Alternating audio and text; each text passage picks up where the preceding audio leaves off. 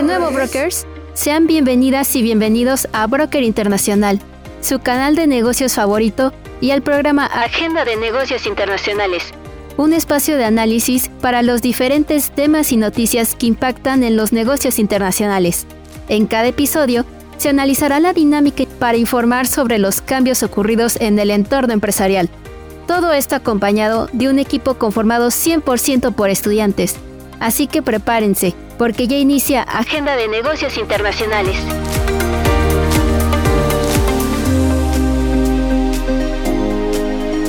Hola brokers, espero que estén teniendo una excelente semana.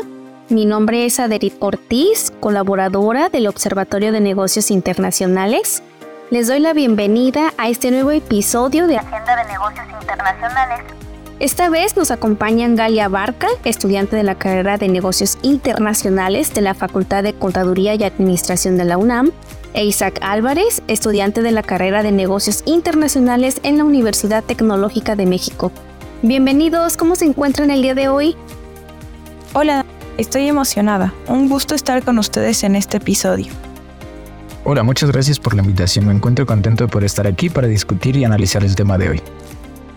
Me alegra que se encuentren bien. Vamos a dar comienzo a este capítulo en el que hablaremos de la conferencia de las Naciones Unidas sobre el Cambio Climático de 2023, también conocida como COP28, que tuvo lugar en los Emiratos Árabes Unidos desde el 30 de noviembre bajo el resguardo de las Naciones Unidas en el que se citó a casi 200 países que forman parte de la Convención Marco de las Naciones Unidas sobre el Cambio Climático y que tiene como objetivo la estabilización de las concentraciones de gases de efecto invernadero a un nivel que limite el avance del cambio climático. En la conferencia se hará la primera evaluación sobre la adopción de los países participantes del Acuerdo de París, Así que me gustaría, Isaac, que nos pudieras explicar qué función tiene este acuerdo y si está relacionado con la COP28. Por supuesto, el Acuerdo de París fue el resultado de la cumbre del clima llevada a cabo el 12 de diciembre de 2015 y entró en vigor un año después. En esta se logró el primer acuerdo global para atajar el calentamiento global como resultado de las emisiones de gases de efecto invernadero provenientes de las actividades de cada país. El acuerdo incluye compromisos de todos los países para reducir sus emisiones y colaborar juntos a fin de adaptarse a los impactos del cambio climático, así como llamamientos a estos países para que sus compromisos con el tiempo, por lo que durante la COP28 se realizará, como bien lo mencionas, una evaluación individual y colectiva sobre los cambios y mejoras que se adoptaron y de esta manera delimitar si las acciones han sido suficientes para cumplir el objetivo o cómo se debe mejorar la, estrategia. De acuerdo con datos oficiales de la ONU, en 2021 China fue el principal emisor de gases de efecto invernadero, con el 30% del total mundial, seguido por Estados Unidos con un 11%, India con el 7%, la Unión Europea con 7% y Rusia con un 5%. Pero, si tomamos en cuenta responsabilidades históricas de cada país, Estados Unidos, China y la Unión Europea con 17%, 12% y 10% respectivamente son los que encabezan la lista. Dentro de este entendido, el calentamiento global es una ah, problemática que afecta por iguales a los países del mundo, que tiene mayor impacto en los países más pobres, aumentando la desigualdad económica y la pobreza. En el marco de la COP28, ¿existe algún planteamiento que busque eh, el beneficio de países vulnerables? Durante la conferencia número 27 realizada en Egipto, el año pasado se llegó al acuerdo de crear un fondo destinado a las naciones más expuestas para que puedan hacer frente a las pérdidas y daños que genera y generar el cambio climático. Será hasta la conferencia de este año en que se hable de los puntos clave para su creación, así como los países quienes estarán o no dentro de esta categoría. Es importante realizar un contraste entre países desarrollados y países en vías de desarrollo con el objetivo ah, de obtener no solo un panorama más amplio, pero también de reconocer que la participación de los segundos es sumamente importante, por lo que me gustaría saber eh, cuáles son algunas de las peticiones que realizan los países del sur global. Todas las peticiones realizadas son importantes, pero las más urgentes fueron de parte de la Alianza de las Islas Pequeñas, que piden inversiones grandes pero completamente comprensibles para evitar la desaparición de sus territorios. Asimismo, piden mayores inversiones en todos los ámbitos que confieren a la sustentabilidad. Estados Unidos y Alemania se comprometieron a aportar grandes sumas de dinero. Ok, ah, para frenar el cambio climático es importante cambiar diferentes actividades económicas y productivas, entre ellas a la forma de invertir. ¿Podrías explicarnos algunas de las estrategias económicas propuestas en la COP28? Como se ha mencionado anteriormente, la principal estrategia económica de la que se tiene mayor información es el Fondo de Pérdidas y Daños que asumirá los costos para financiar las adaptaciones de los países en desarrollo más vulnerables a los resultados del cambio climático.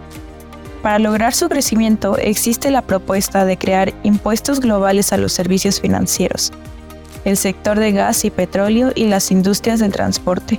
Si se pudiera recabar de 1% al 5% en cada uno de los sectores, se lograría un beneficio de casi 700 mil millones de dólares, pero esto requerirá la aprobación y el trabajo unilateral de los países involucrados. Continuando con el contraste entre países del sur y norte global, me gustaría tratar el caso de la participación de Bélgica en la COP. ¿Qué acciones se identifican con su participación durante este evento? En la COP28 asistieron 170 belgas de diferentes esferas de la sociedad, empresarios y empresarias, investigadores e investigadoras, funcionarios públicos, estudiantes y civiles. Asimismo, más de 20.000 ciudadanos y ciudadanas se manifestaron en la capital. Bruselas demandaban mejores condiciones climáticas a Bélgica y a la Unión Europea. Es de señalar que Bélgica es un país que aumenta su compromiso con el medio ambiente y parte de este aumento es un resultado de las exigencias de, sus ciudadanos. Sin embargo, hay áreas y sectores dentro de su sociedad donde costará más trabajo a una transición verde. ¿Podrías hablarnos de una de ellas? Claro, Bélgica juega un gran papel en las importaciones y exportaciones de y para Europa, con sus dos puertos más importantes, el de Bruja y el de Amberes, los cuales surten no solamente el país, pero diversos mercados de la Unión Europea y en general de Europa, como el de su vecino Luxemburgo, y ambos puertos son claves para el desarrollo verde de las importaciones, por lo que Bélgica planea reforzar relaciones con Brasil, Namibia, Canadá, Chile y Omán para introducir energías limpias, como por ejemplo el uso de energía de hidrógeno. Es muy interesante esto que comentas. Es vital el apoyo y orientación de países que ya apliquen energías limpias en sus actividades, para con países que no tienen estos recursos. Retomando un poco acerca del Fondo de Pérdidas y Daños que fue aprobado en la conferencia, ¿puedes explicarnos cómo están apoyando los países actualmente y qué rubros serán tomados en cuenta para que un país pueda ser considerado a su uso? Este es un fondo abierto, lo que quiere decir que no excluye ningún bloque, ni a los países desarrollados ni al resto. Hasta el momento se han recaudado más de 270 millones de dólares provenientes de los Emiratos Árabes, Alemania, Reino Unido, Estados Unidos y Japón. Esto abre la puerta a que muchos más países se animen a contribuir. De igual forma, se espera que las naciones con mayor responsabilidad de emisiones realicen una mayor contribución. También se esperan aportaciones del Banco Mundial y el Fondo Monetario Internacional. Respecto a su aplicación, el fondo hará frente al costo de los daños causados por el clima como consecuencia de la sequía, las inundaciones y el aumento del nivel del mar. Si bien este fondo es el reflejo del trabajo unánime entre naciones y es un paso colectivo para responder a la crisis climática, ¿qué se necesita para que el proyecto sea un éxito? Tenemos que considerar que este es un compromiso difícil de alcanzar, porque requiere de un punto de inflexión en el reconocimiento de las enormes desigualdades de la crisis climática, pero considero que luego de su aprobación lo más difícil ya se ha logrado. Resta la parte administrativa, la cuantificación, la evaluación, la gestión de pagos y las reflexiones para decidir. Una buena organización y administración serán las bases para lograr su cometido.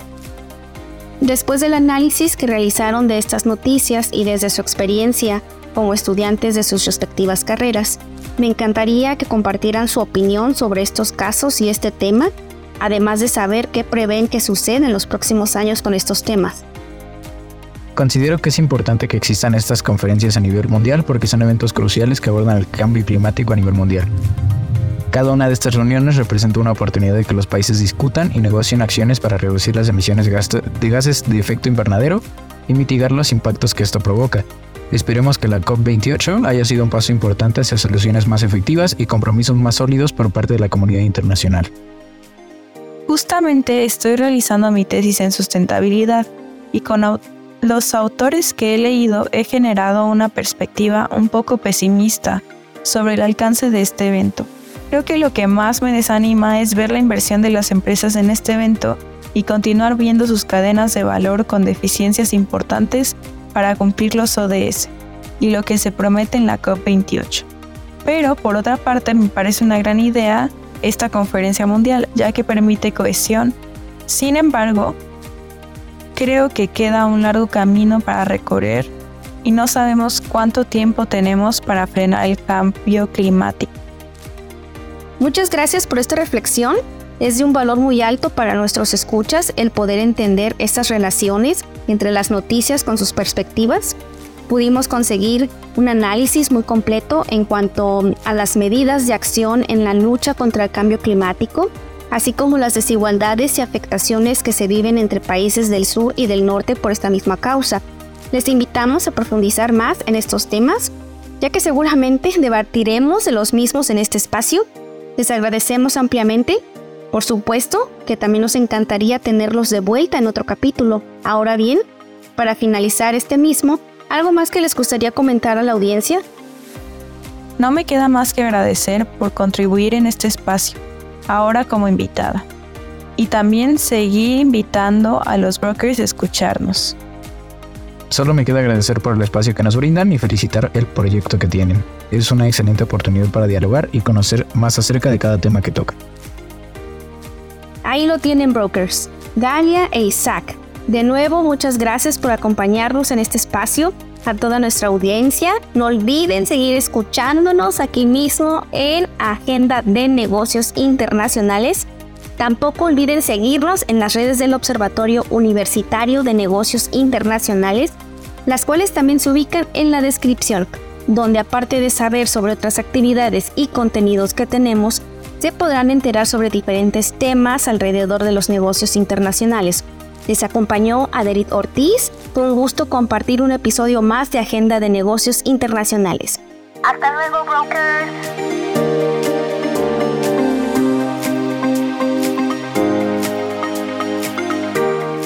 Los comentarios emitidos en este programa son resultado de los análisis y opiniones de las personas invitadas y la conductora. No representan la postura oficial de la UNAM ni del proyecto. Esta fue una emisión de Agenda de Negocios Internacionales, producto del proyecto PAPIT IA 300922, Innovación en las Relaciones Económico-Productivas en el Capitalismo Cognitivo, y su intermitencia por la pandemia por SARS-CoV-2. Responsable del proyecto, Abdiel Hernández Mendoza. Producción, Aaron Miguel Hernández Martínez. Guión, Erendira Gutiérrez Aranda. Conducción, Aderit Ortiz Balbuena. Invitados, Galia Guadalupe Abarca Alarcón e Isaac Álvarez del Toro. Musicalización, Work de Alex Productions. En la voz, Aderit Ortiz Balbuena.